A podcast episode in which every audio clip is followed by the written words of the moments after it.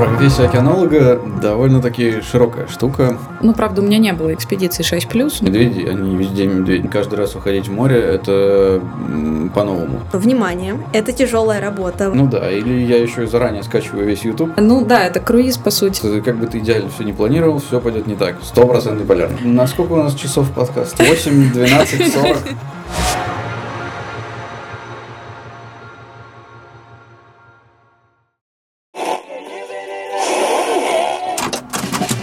Всем привет! Меня зовут Анастасия Гуляева, я сценарист и ведущая медиапроекта «В мире ученых».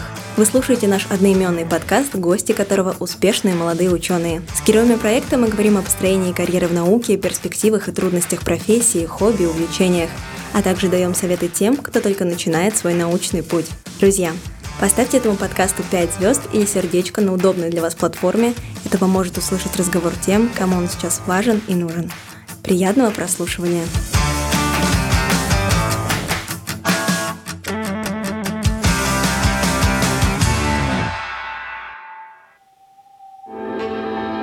В мире ученых. Сегодня у нас необычный выпуск. В гостях нашего подкаста два героя, и я спешу их представить. Океанолог, кандидат географических наук, младший научный сотрудник лаборатории полярных и морских исследований имени Отто Шмидта, Арктического и Антарктического научно-исследовательского института Анна Весман. Привет, привет. Также океанолог, младший научный сотрудник отдела океанологии АНИ Никита Кусатюз. Всем привет. Ура, рада вас видеть и слышать э, в том числе. Давайте поговорим о вашей работе. Вообще, что из себя представляет профессия океанолога? Кто начнет? Ты начинай. А профессия океанолога довольно-таки широкая штука. А, мне всегда нравится сравнение, например, с профессией врача. А, Ничего потому себе. что врачи бывают разных специальностей. Угу. Там хирурги, э, лоры, терапевты и так далее. То есть все они врачи, но очень специализированы по-разному.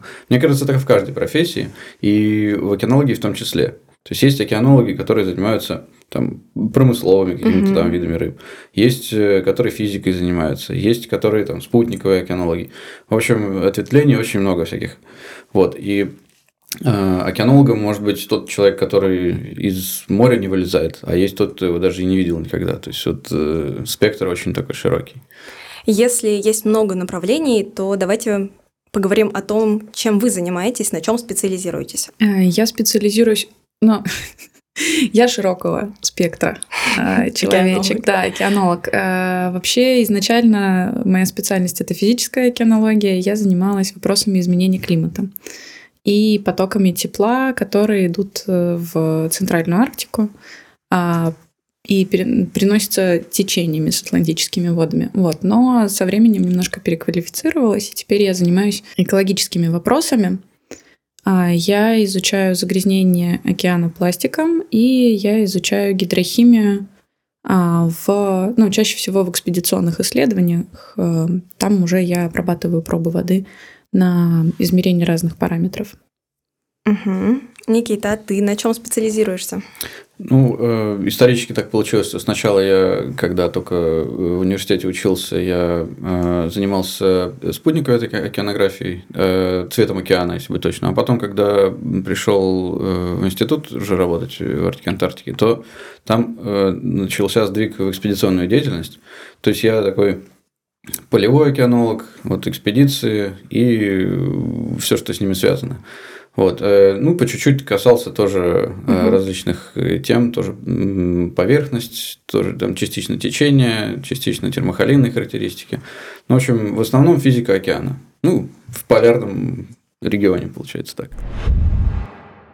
Хочу отметить для наших слушателей, что лабораторию Ани и то, как Никита и Аня работают в условиях, приближенных к реальности, мы показали и обсудили в нашем видео-выпуске, который выйдет под Новый год на нашем YouTube-канале Creative Science Lab. Ссылочка всегда в описании. Важный аспект вашей работы – это морские экспедиции. У тебя, Аня, у тебя примерно 10 экспедиций за плечами. Ну, уже, да, чуть-чуть побольше. Но... У Никиты 30, насколько я понимаю. Кажется, так. Каково это вообще уходить в море плюс-минус на полгода? И что вообще из себя представляют такие морские экспедиции? Никит, поделись опытом.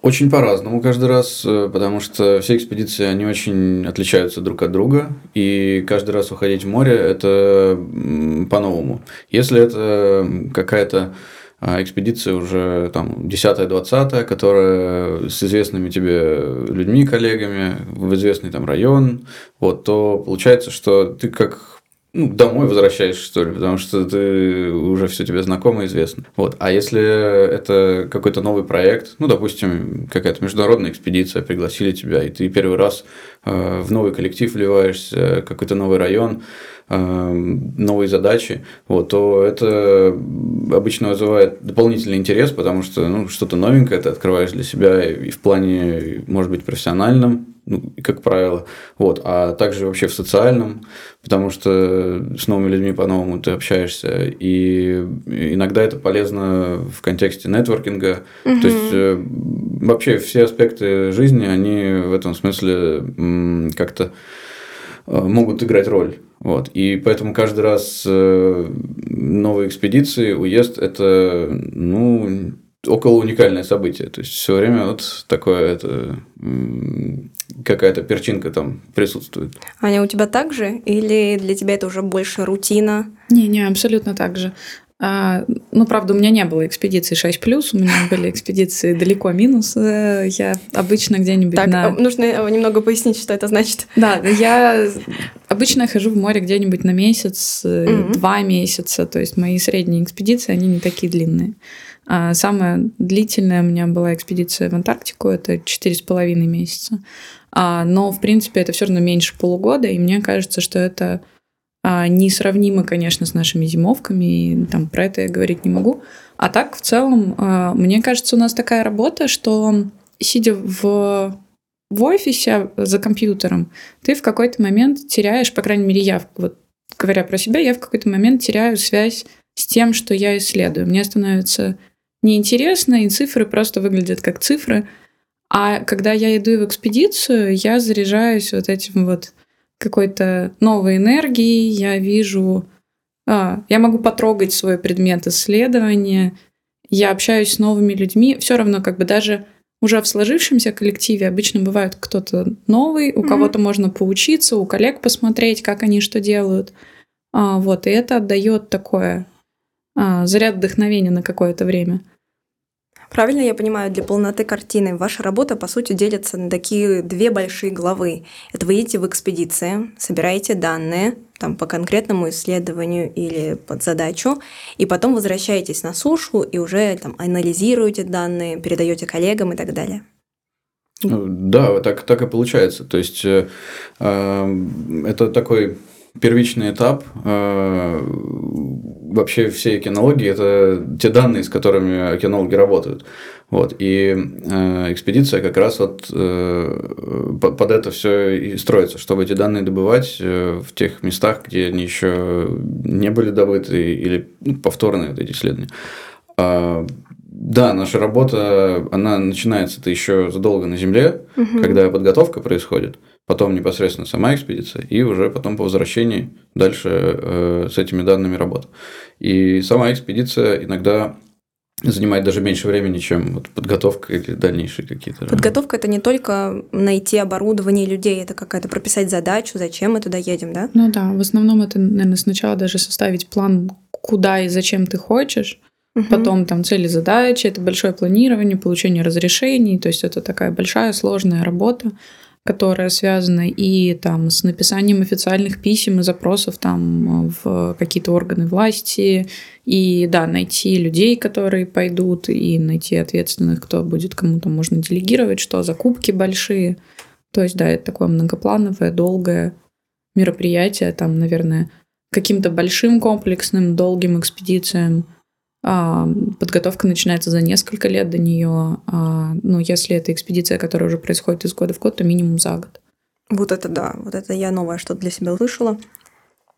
А вообще меняются ли со временем ваши задачи, которые вы выполняете во время экспедиции? Или каждый раз вы делаете одно и то же?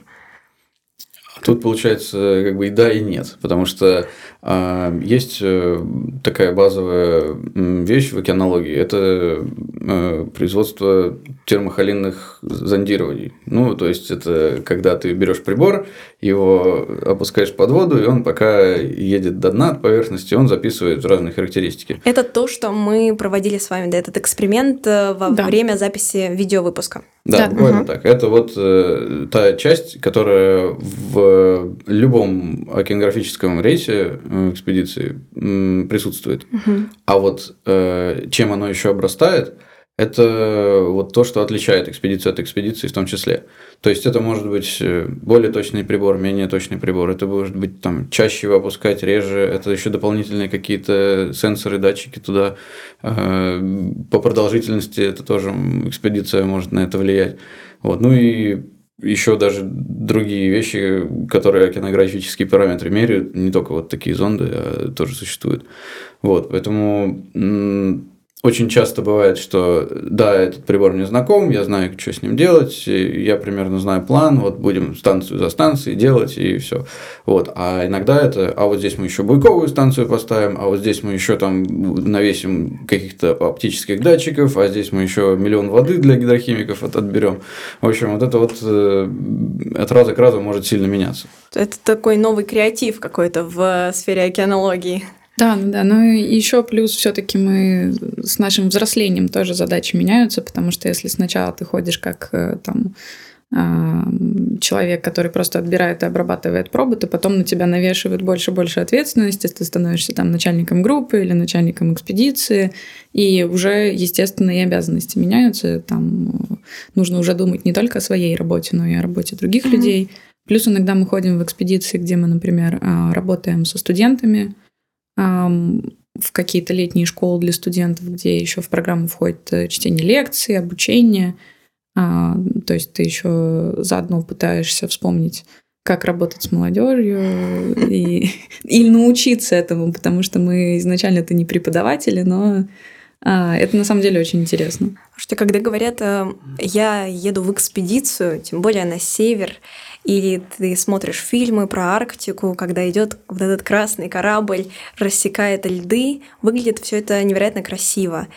И представляя работу ученых там, кажется, что это какой-то лагерь, может быть, так по ощущениям, что ты собралась большая группа, они вот в команде работают, выходят на льды, где-то там преодолевают трудности, встречаются с медведем и так далее. Все так романтично, или же наши представления романтичные разрушаются когда сталкиваются с суровой реальностью? Ну, опять-таки, это и так, и так, потому что mm-hmm когда ну, идет вот судно через льды, это действительно красиво. Я вот, например, не устаю иногда выходить на мостик на судне и просто смотреть на то, как лед ломается под корпусом судна.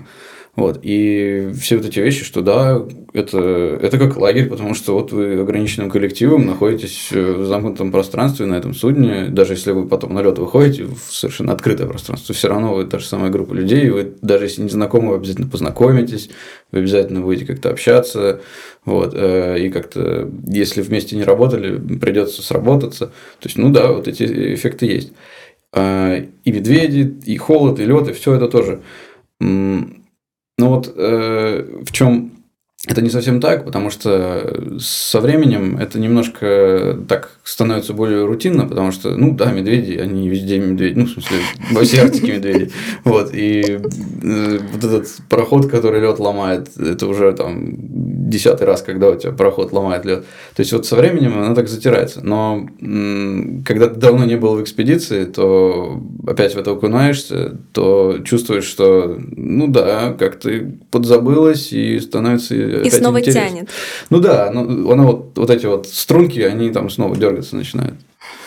Да, мне кажется, еще зависит от э, самой экспедиции, потому что часто мне говорят, ой, ты, ты там преодолеваешь, э, у тебя, наверное, такая тяжелая работа, а я, по сути, могу в теплом помещении ходить иногда в сауну и в спортзал ежедневно с четырехразовым питанием, как бы на всем готовом жить и так ходить круиз делать. Получается. А, ну да, это круиз по сути. То есть у Лагерь. нас уже комфортабельные абсолютно суда, которые полностью оснащены. Моя работа, в общем-то, связана с работой на судне.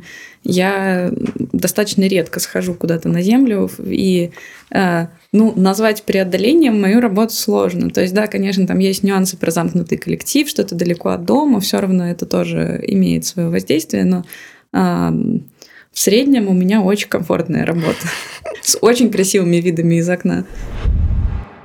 Да, я немного хотела побольше узнать то, чем вы занимаетесь, какие у вас э, там рабочие задачи, какие цели исследования и так далее. Аня, давай с тебя начнем. Ты расскажешь немного, над чем ты работаешь. А, сейчас я изучаю тему загрязнения морской среды микропластиком и морским мусором. А, вот, у нас есть э, несколько направлений. Мы пытаемся, с одной стороны, э, разработать какие-то методики, но это еще самая-самая начальная а, стадия, потому что, а, ну, вообще тема изучения микропластика, она появилась не так давно, последние лет, наверное, ну, 10-15, может быть. Вот, в России и в полярных науках она появилась э, совсем недавно. Вот, и пока что Э, наука на той стадии, когда мы только пробуем что-то делать, и какие-то методы подходят лучше, какие-то хуже. То есть, если там лет 6 э, назад, 7 назад, когда я этим только начинала э, заниматься, э, мы, в принципе, были рады, если мы хоть что-то там э, сможем отобрать хоть как-нибудь, э, что-нибудь найти и посмотреть. Вот сейчас мы уже задаемся вопросом, как это делать правильно, чтобы мы получали правильные результаты. Вот это одно направление. А второе направление мы пытаемся собрать доступные данные, потому что Арктика удаленный район, угу. а микропластик новая тема, и данных у нас очень мало. А так как они еще все делаются, все измерения делаются по разным методикам, то э, совсем разрозненные получается. Да, да, да, да. Поэтому мы вот э, занимались э, такой задачей, как собрать все опубликованные данные по Баренцеву морю и посмотреть, что же там происходит, и можем ли мы вообще а, сделать какую-то оценку загрязнения Баренцева моря. Или мы можем просто сказать, что все померили, все померили по-разному, и мы, ну, на самом деле ничего не можем по этому поводу сказать. А, вот. И еще я совместно со студентами, которые со мной работают, а, мы моделировали а, перенос частиц, проводили такие эксперименты, мы выпускали где-то, где мы считаем, что могут быть источники загрязнения частички, и они куда-то там дрейфовали с нашими течениями. А, вот, и смотрели, куда что пойдет.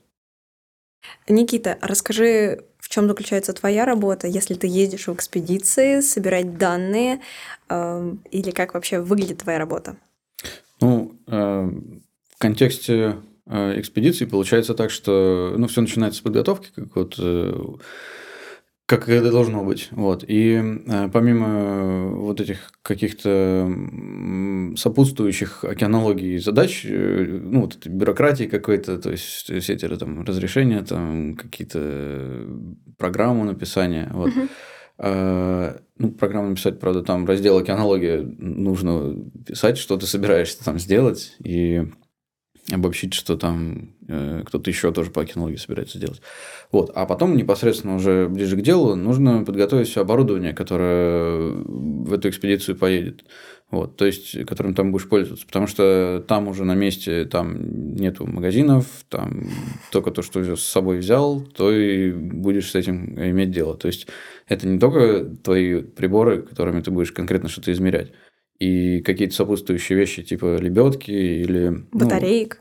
Ну, да-да-да, то есть нужно брать с собой э, всякие разные запчасти, разные виды батареек, э, паяльники какие-нибудь, кучу инструмента, разные веревки, такелаж разный, всякие угу. скобы, карабины. То есть для разных задач, конечно, там будет этот набор отличаться, но нужно предусмотреть, что ты едешь, и ты знаешь, какие у тебя там возникнут задачи, и ты подготавливаешь все, чтобы у тебя хватило э, и материалов, и инструментов, и всего-всего, чтобы там эту задачу выполнить.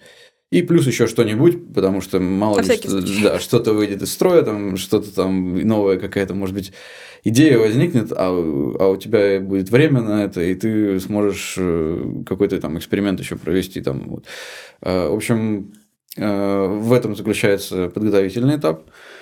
Вот. А потом уже в самой экспедиции, ну, начинается, собственно, воплощение этого всего. То есть, э, все, что к чему ты готовился, ты просто уже теперь э, выполняешь, ну, как бы не понарошку. Вот. И если что-то пошло не так, то ты с этим разбираешься. То есть тебе нужно вернуть э, в рабочее состояние то, что вышло из строя, где-то там что-то поломалось, где-то что-то не достает, прилепить, там, не знаю, что-то там изобрести.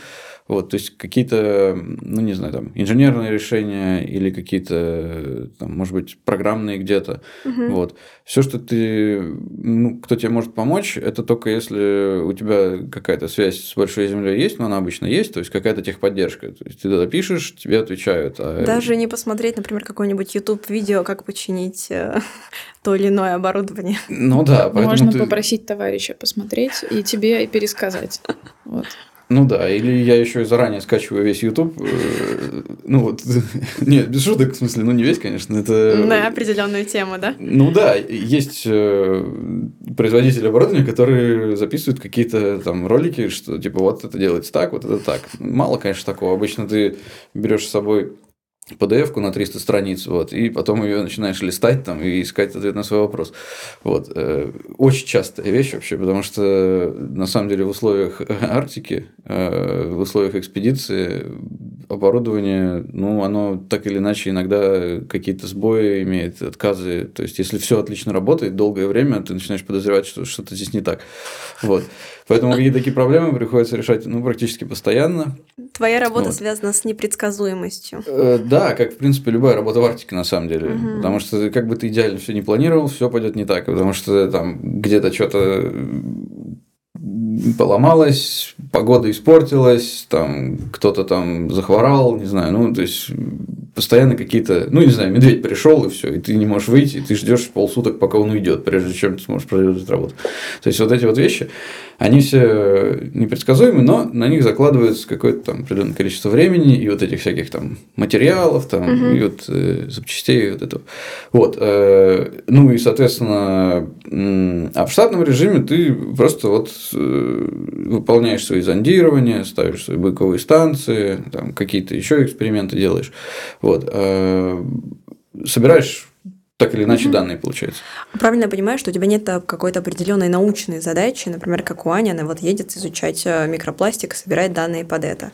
Ну да, как правило, я какие-то свои научные исследования э, не веду, я обычно при присоединяюсь к каким-то к определенным группам? другим ученым, которые какой-то предмет исследования имеют, а я просто, получается, поставляю им данные и как бы в ну, как бы адаптирую, что ли, там, какие-то вещи под то, чтобы это отвечало их требованиям. Угу. Ну, то есть, допустим, если э, точность определенная нужна, там, измерение параметров или там что-то такое, то есть, при возможности это вот Поняла. как-то так. То есть, ваша работа, она связана с фундаментальной наукой? Буквально. Да, да, да, да. Угу. Слушайте, очень замечательно. Давайте немного поговорим о вашей карьере, то, как вы ее построили. Вообще, как вы попали в институт? А, я училась на кафедре океанологии в Санкт-Петербургском государственном университете, и наша кафедра исторически дружится они. У нас есть преподаватели, которые э, работают в АНИ. Вот, и я начала писать курсовую работу у одного такого преподавателя, и он меня устроил в отдел подготовки кадров а, в наш институт, когда я была, наверное, в курсе на третьем.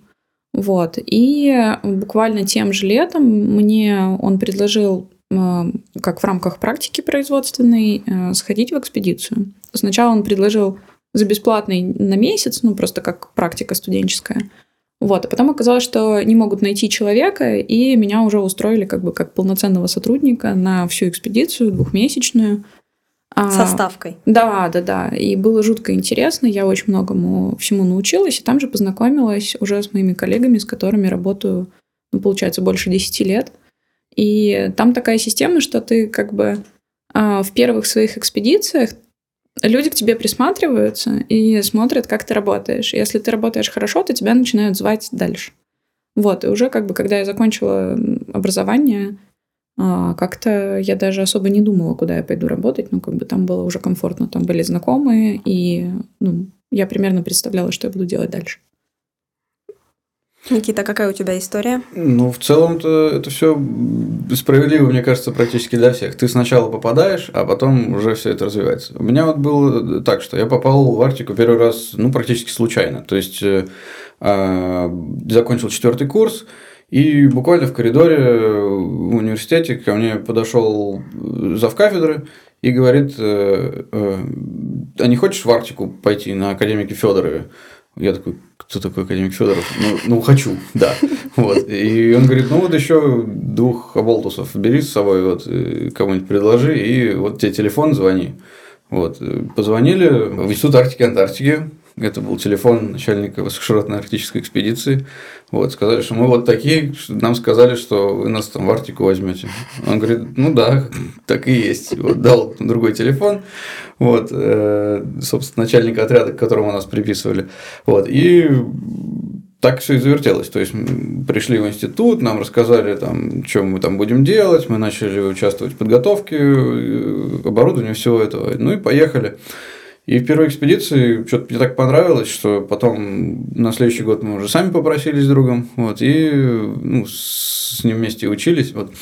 Э, а после этого уже подумали, а почему бы нам в институт не устроиться, раз уж это так угу. понравилось. Вот, и мы пока еще учились, уже на полставки начали работать там, вот. И когда выпустились, тоже уже вопроса не стояло, потому что все устраивало настолько, что ну, захотелось как бы, продолжать работать. Да, вместе. путь был очевиден. Угу. Ну и дальше оно все так и продолжалось. То есть, э, вот как правильно Аня сказала, что тут э, первая экспедиция тебе присматривается, и, ну, соответственно, если вроде как ты удовлетворяешь каким-то там требованиям, то тебя продолжают экспедиции звать и ты э, по своему желанию там участвуешь. Ну, соответственно, желание было, вроде как мы, значит, э, подошли. Были, да, не бесполезны там, вот, ну и вот как-то так оно развитие, а там уже потом опыт и знания подтягиваются сами там, ну, при некоторых усилиях, конечно, но все-таки. А ваша первая экспедиция, она была тоже в Арктику? Да и у тебя, да, получается, да. Никита. А что вас зацепило в этой первой экспедиции, что вы сказали, что да, вот, это вообще классно, я бы хотела продолжить? Или хотел? Мне кажется, все. Вот я помню первый день, у нас Никита вообще подруга тоже, она была с моей же кафедры, на год младше меня. И я помню, что мы только вышли в море и начала немножко качать. И мы бегали с ней по палубам, смотрели на волны и такие, нас не укачивает, ура! И мы вот, э, пока нас не прогнали с открытой палубы, там капитан криком э, в громкоговоритель, что там покиньте открытые палубы, у нас вообще штормит, э, мы там носились и все фоткали. А, вот, то есть виды красивые, ты... Э, я не знаю, у меня всегда такое было ощущение, когда вот я э, с берега захожу на судно, что я наконец-то там, где я должна быть, и что я делаю, то, что я должна делать, то, что я знаю, месте. как делать. Да, да, да. А, и там мне нравилась работа, мне нравился коллектив, мне нравилось то, что мы собирались там по вечерам, играли на гитаре, пели песни. А, в общем, там в свободное время играли в настольные игры.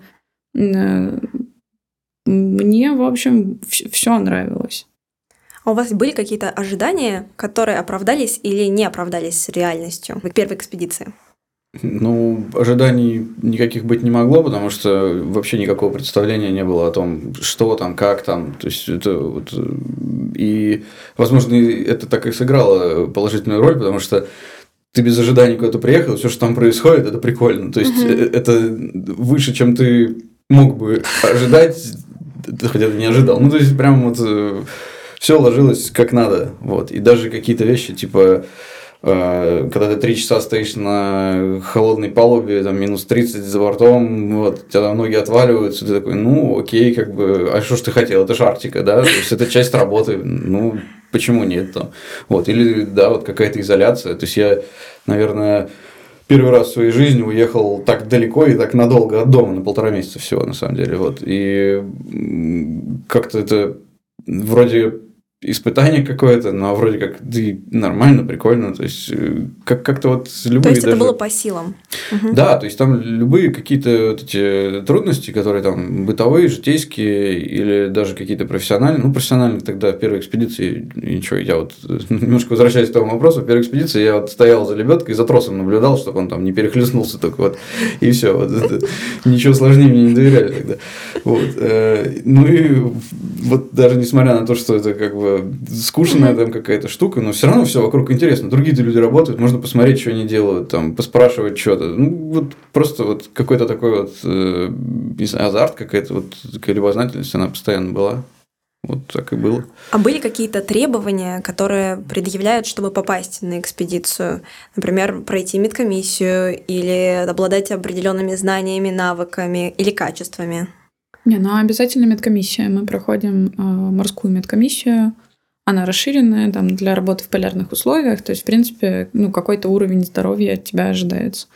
А, вот. а по знаниям тут как бы, ну, мы с профильных кафедр, то есть у нас есть базовые знания какие-то, но на самом деле, мне кажется, когда ты идешь в первую экспедицию, ты не очень представляешь, что ты будешь делать. Поэтому скорее основное качество это обучаемость и, и готовность учиться, потому что ты будешь уже какие-то конкретные навыки а, получать уже прям там на месте, угу. скорее всего. Быть открытым. Ну да, ну, э, несмотря на это, базово, конечно, какие-то а, какие-то знания хорошо бы иметь. Ну, то есть, э, скажем так, профильное образование крайне приветствуется. Вот, потому что там хоть какое-никакое, но представление уже появляется. Я на самом деле э, не про полярную даже океанологию, а про обычную океанологию я начал хоть что-то понимать в чем она состоит. Наверное, курсе такой на третьем. Вот. Первые два... Что, там было? Было интересно, но это непонятно. Потому что увидели, наверное, как эм, эти знания можно приложить. Как ну, они там они, они пригождаются прям э, совершенно внезапные знания во внезапный момент. Но, как правило, действительно на опыте. То есть ты можешь быть без профильного образования, э, но если ты э, действительно обучаемый и при этом обладаешь э, ну, так называемыми э, soft skills, которые именно mm-hmm. в относительно полярной деятельности, вот, то тогда это сильно облегчает дальнейшую работу, и ну, это ценится. Что замечательно. В мире ученых. А, в Санкт-Петербурге нам удалось попасть на форум «Арктика. Настоящее и будущее» и там пообщаться с директором вашего института Макаровым Александром Сергеевичем. Давайте послушаем небольшой отрывок его интервью. У нас такая ситуация сейчас, мы практически полностью создали траекторию для молодых ребят. Старшая школа, вот у нас проект «Полярная школа» работает, раз в неделю ребят приходят там, занимаются у нас. А после этого, если кто-то заинтересован будет, они могут на целевое обучение пойти через наш институт. Во время учебы у нас работает отдел подготовки кадров. Ребят готовы стажироваться а, под э, руководством ведущих ученых э, нашего института. Да, и к концу обучения мы понимаем, подходят они под эту работу или нет. И они, самое главное, понимают, хочется им этим заниматься или нет. То есть от, стар, от старшей школы до аспирантуры полностью мы как бы закрываемся. И раз мы на подкасте говорим о построении карьеры в науке и стараемся дать пользу нашим слушателям, поделитесь, пожалуйста, как сейчас студенту или молодому специалисту можно было бы попасть в Арктический, Антарктический научно-исследовательский институт? Ну вот, когда я рассказывала про мой путь, это, в общем-то, вот э, такой хрестоматийный путь в АНИ. Э, отдел подготовки кадров. Э, у нас есть сейчас две программы подготовки кадров. Э, один для студентов третьих-четвертых курсов – а, двухлетний, то есть надо записываться летом перед третьим курсом. Угу. А второй а, это подготовка инженерно-технического состава. Там как раз расскажут про приборы, про суть работы, познакомят вообще с институтом, что это такое. А потом есть для э, ребят-магистрантов, для тех, кто только поступил в магистратуру, соответственно, тоже летом перед первым курсом магистратуры а, можно подать заявку, и э, это уже подготовка научного состава. А, и там уже ребята в рамках вот э, двух лет готовят свой научный проект и уже участвуют в каких-то экспедициях в том числе. Такие программы есть по разным направлениям, не только по океанологии, есть по геофизике, есть там по физике льда и там ну, много разного всего. Можно смотреть, у нас на сайте есть отдельная такая а, штучка, подразделение где-то на сайте. Я думаю, мы найдем и обязательно оставим ссылочку в описании. Да, вот. Э, для школьников у нас проводятся конкурсы. Обычно это объявляет наша медиагруппа где-нибудь э, в нашем телеграм-канале или там в группе ВКонтакте. А, бывало, что ребята, победители конкурсов ездили на Шпицберген, по-моему, один год даже в Антарктиду кто-то ездил из школьников. Ух ты. А, ну, так просто посмотреть. Угу. А, вот, но Нет работы, в... детский труд. Да, да, детский труд. А, ну, в целом, а, реально, мне кажется, что на конкурс вот школьников подавали ребята со всей России. Угу. Так что, в принципе, если есть желание, есть образование профильное, то а, к нам попасть более чем реально. Я еще на сайте вашего института нашла раздел с вакансиями, и сейчас как раз открыт набор на будущую экспедицию в Антарктику, это на юг. В зимовочный состав это один год, сезонный состав 6 месяцев. И помимо научных работников, там еще требуются специалисты, которые не связаны с наукой. Это там водители, врачи, повара, и меня удивила еще одна пометка, которая была в конце э, всех вакансий, о том, что, внимание, это тяжелая работа в одном из самых холодных регионов Земли. Нужна строгая дисциплина, крепкое здоровье, чувство юмора, ответственность. И еще попросили подумать дважды и посоветоваться с близкими. Вы знали об этом? Все так и есть, все серьезно? Ну, это примерно те самые soft skills, про которые я и говорил. То есть, э, действительно, если ты э, нелюдимый товарищ, который без чувства юмора и, не знаю, там, агрессивный, то вряд ли ты там пригодишься как э, рабочая единица. То есть нужно уметь работать в коллективе, то есть э, неконфликтным быть, вот, э, как минимум. Ну и работоспособным, естественно. То есть как бы не пасовать, когда какие-то есть, ну не знаю, там Э, плохое настроение, но все равно надо работать. То есть, ну, какие-то такие вещи. Угу. Вот. Э, это, это важно, может быть. Ну и даже надо учитывать, что океанолог, например, даже научный сотрудник, он немножко э, разнорабочий в экспедициях. То есть, э, если ты э, ученый, то это не значит, что ты не будешь копать, ломать, нести. И вот, э, то есть надо быть еще открытым и готовым помогать другим людям. Это в экспедициях очень важно. Вот. Ну и да, и быть общительным, и понимать, что в какой-то момент тебе надоест твой коллектив, если это длительная экспедиция, и как бы быть готовым как-то эм, безопасно для себя и для коллектива вокруг себя разряжаться. Вот. Угу.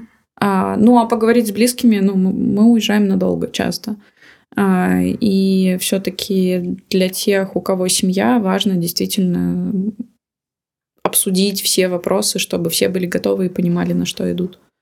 Ну да, если на полгода или на год, то вот это все справедливо. Если эта экспедиция какая-то короткая, ну там, конечно, чуть помягче. То есть угу. это человек не успеет сильно устать или там как-то э, с кем-то поссориться, не знаю, там, ну то есть какие-то такие не должны такие вещи произойти за короткое время. Мне кажется, мы назвали очень важные качества, в принципе, для людей и для работы ученых в полярных областях. Ну там обостряются эти вещи, да. Угу. Э, мне хочется еще с вами обсудить несколько глобальных вопросов. Э, в интернете есть данные, что исследованы примерно 60% мирового океана, а где-то написано, что 5-6%. Как вы вообще знаете ли, какая часть э, мирового океана исследована и сколько вообще еще предстоит? Я где-то слышала, что океан исследован меньше, чем космос, но мне кажется, это неправда. Я тоже слышал этот э, Да, такой это тезис. выражение, да. Угу. Ну,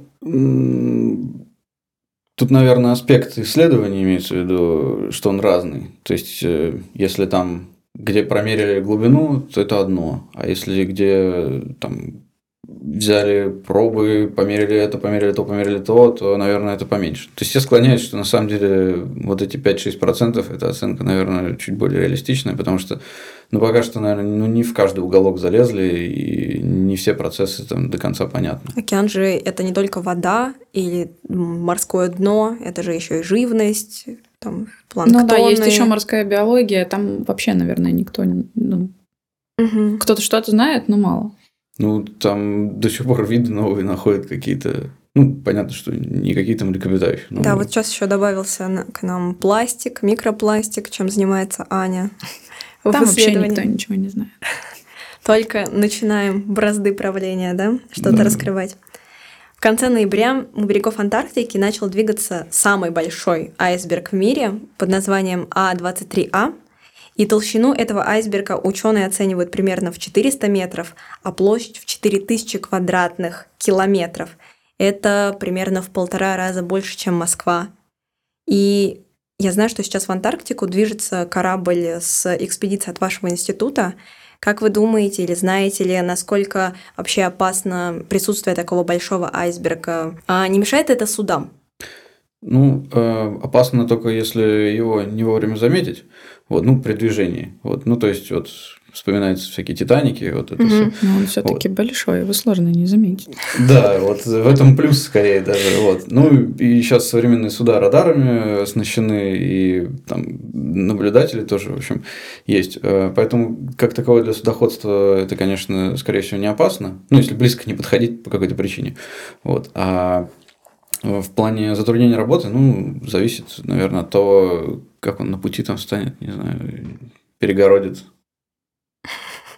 ну да, вот мы обсуждали до этого, что были примеры в истории, когда айсберги mm-hmm. заходили куда-нибудь либо в проливы, либо в заливы и перекрывали там э, проход судам. А, по-моему, в тот момент, когда я смотрела, куда там дрейфует этот конкретный айсберг, он как-то не мешал особо. Угу. То есть у него не было опасной траектории какой-то, да? Да, угу. но я смотрела давненько, так что ну, я проверяла накануне новости, поэтому айсбергу ничего особого такого не было. Я слышала фразу «Невозможно выучиться на полярника, им можно только стать». Давайте расставим все точки над «и» и кого можно назвать полярником. Сколько человек спросишь, столько ответов получишь. Да, насколько у нас часов подкаст? 8, 12, 40? Сколько готовы говорить и слушать. Да, но если в две минуты. Так, э, откроем словарь. Там написано, что полярник – это тот, кто живет и работает э, в условиях Арктики, Крайнего Севера, Антарктики, вот, э, низких температур. А, полярников много всяких видов. Есть те, кто какие-нибудь коренные народы, например, вот, э, которые живут всю жизнь там, или даже не обязательно коренные народы, а вот там в том же Мурманске, например, там весь город полярников, потому что не за полярным кругом. Вот. А есть полярники, которые работают вахтами. Обычно это что-то связано с вот, там, добычей полезных ископаемых. Вот. Есть э, моряки, которые ходят на ледоколах или на судах, которые по всему пути, например. Вот. А, есть путешественники, а, а есть ученые, например. Вот. Э, то есть классические а, полярниками вроде как стали называть э, тех, кто шел исследовать неизведанные земли и ну, какую-то информацию приносить. Если вот этой логике следовать, то тогда получается вот те, кто продолжают заниматься исследованиями, те полярники, ну, традиционном понимании этого э, слова. Вот Две минуты прошло. Ну вот мне себя полярником назвать язык не поворачивается, честно говоря. Ну да, я хотела спросить, можно ли вас назвать учеными-полярниками, потому что вы же тоже работаете в Арктике, ну, на я севере. Для себя внутреннее такое определение дала, что это те, кто зимуют, наверное, все-таки. И причем зимуют, я даже не знаю, вот, например, кто зимует в Бринсбурге на Шпицбергене, я тоже не уверена, полярники. Ну, то есть для меня полярник предполагает какую-то сложность этого. Никита, а ты считаешь вот. себя полярником? Я очень долго этот вопрос себе задавал, искал на него ответ. И э, вот есть два эпизода, которые э, позволили мне ответить на это «да». Вот. Э, первый был несколько лет назад. Э, я ехал в метро и читал книжку какую-то, ну, про кого-то из полярников. Вот. И там на развороте э, была фотография, вот не помню только кого, но кого-то бородатого. Вот. И ну, я тогда тоже был бородатый. Вот. В скобочках и сейчас. Ну да, менее, кстати, чем сейчас, на самом деле даже. Вот. Это не коррелирует с понятием полярник, если что. Угу, вот. Хорошо. Но для некоторых людей все-таки да, потому что э, рядом со мной на сиденье села мама и девочка э, 4 лет. Вот. И эта девочка посмотрела мою книжку, э, потом подняла на глаза и спросила, а что это вы такое читаете? Э, я говорю, ну, книжку про полярников. Она такая, на фотографии показывает, вот это полярник? Я говорю, да. Она так смотрит на меня, дяденька, а вы тоже полярник? Я так подумал, девочка, а ты вопрос прям самую-самую яблочко вот задала. Вот. Э, не нашелся, это, по-моему, тогда что ответить, э, но начал думать над этим вопросом. Вот. А, ну, дети считают меня полярником, ну или, по крайней мере, пытаются представить, что это так. А, вот тогда я подумал, что, наверное, да, что-то уже близишься к этому. Вот. А тут как раз э, второй случай, ну, он более прозаичный, намного более. А, вот я возвращался, когда с зимовки с Северный полюс 41,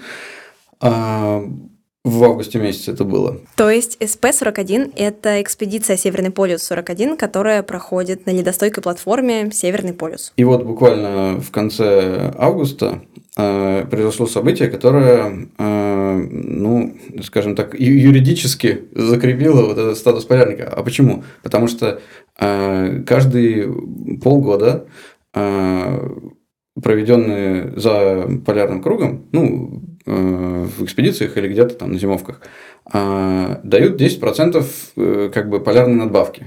Ну, это такое бухгалтерская В денежном штука. эквиваленте. Ну, да, да это к зарплате имеет отношение. Угу. Вот. И э, мы считаем 10 раз по 10%, получаем 100. Это 10 раз по 6, это 5 лет. И вот как раз э, в конце августа вот этого года э, у меня как раз 100% полярок набралось. Ну, то есть, да, стопроцентный полярник. Вот. Ну, да, несколько нескромно, конечно, но вот, э, наверное, уже можно. Вот, все-таки. Давайте, да, давайте да. называть Никиту ученым полярником. Мне Все, хочется спасибо. так говорить.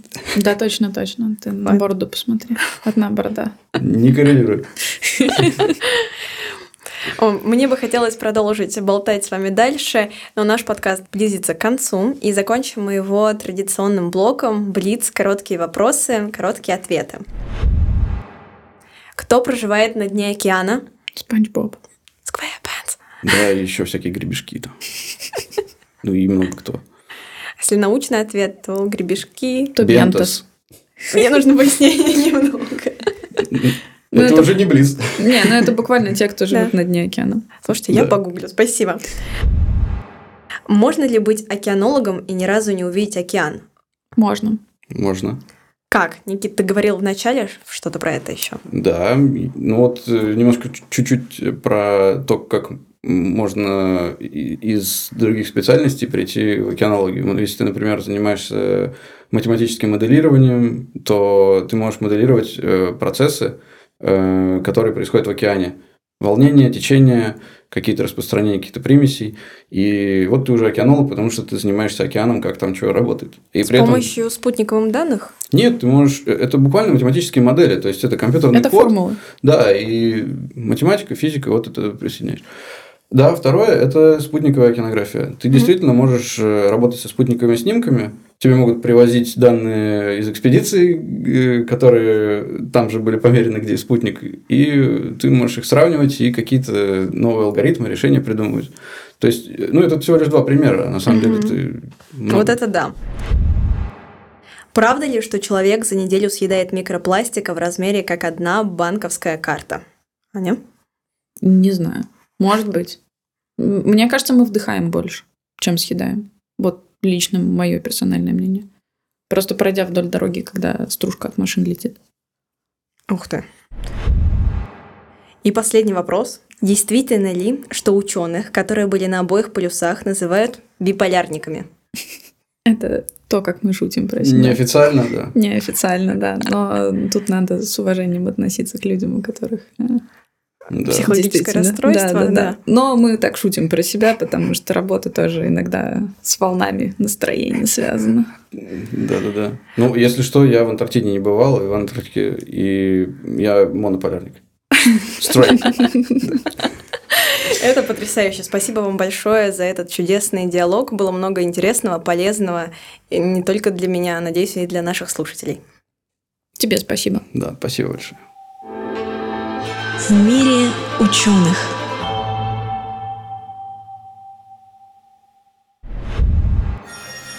Вы слушали подкаст «В мире ученых», который выходит при поддержке Президентского фонда культурных инициатив. Спасибо за прослушивание, вашу обратную связь и высокую оценку на всех платформах. Благодаря вашей поддержке наш подкаст занял почетное место в подборке «Выбор редакции 2023 года» от Яндекс Музыки. Смотрите видео-выпуск с нашими героями, который выйдет под Новый год на YouTube-канале Creative Science Lab.